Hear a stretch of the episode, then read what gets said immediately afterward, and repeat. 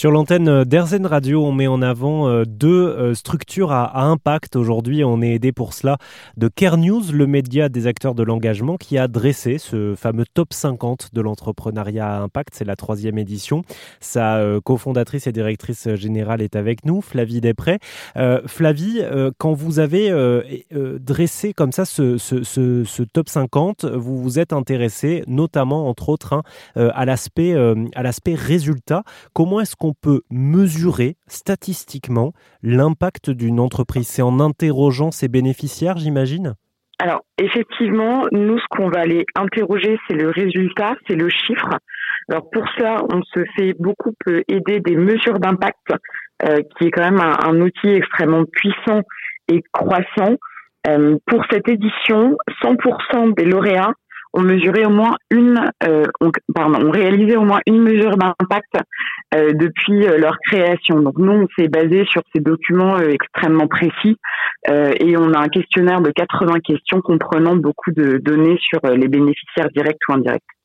Alors, je le disais, on a deux entreprises, hein, euh, pour, pour exemple, Neo Silver et Moulino. Neo Silver qui, agit dans, la lutte contre l'isolement. Moulino, on est sur la euh, revalorisation de, déchets euh, verts, notamment. Jean, Jean Henquin de Neo Silver, vous, concrètement, comment vous faites pour prouver l'impact de votre accompagnement des seniors? Comment vous faites pour montrer que votre solution a un réel impact sur eux, sur le lien social entre eux? Au quotidien, ça implique plusieurs choses. Euh, tout d'abord, euh, de bien connaître ces différentes populations, euh, selon leur mode de vie, leur tranche d'âge, leur aptitude ou encore leur situation familiale et leurs interactions, leurs attentes, leurs envies ou, même leurs craintes.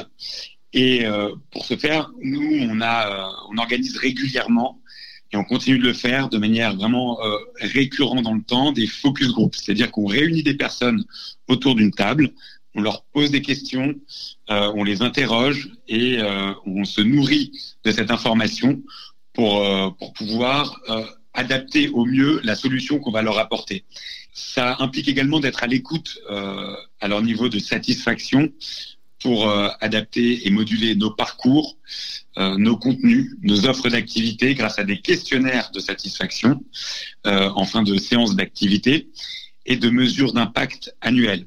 Et donc, c'est euh, un travail qui est absolument, euh, évidemment, chronophage, qui, euh, qui prend beaucoup d'énergie, mais qui est absolument essentiel pour nous dans la, la, la, la gouvernance de, de, notre, de notre activité, de notre action. J'imagine que euh, cette interrogation constante de vos partenaires et de vos acteurs, ça se pose aussi du côté de Moulino. Stéphane Martinez, ancien restaurateur, euh, euh qui a donc imaginé Moulino, euh, est, est, avec nous. Donc vous, vous êtes pionnier dans la valorisation des déchets. Et donc vous, vous travaillez avec les agriculteurs, avec les particuliers aussi. Comment vous faites pour sonder tout ce beau monde et mesurer vos, vos, vos résultats à vous? Ben, Pour mesurer mesurer euh, nos résultats à nous, euh, c'est très simple, c'est euh, le tonnage collecté.